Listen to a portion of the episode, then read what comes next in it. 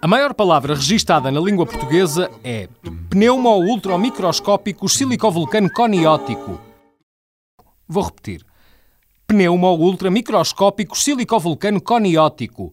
Tem 46 letras e é uma amálgama de síndromes a palavra foi registada em 2001 pelo Dicionário WAIS da língua portuguesa e descreve uma doença pulmonar causada pela inspiração de cinzas vulcânicas. O nome desta doença é silicose.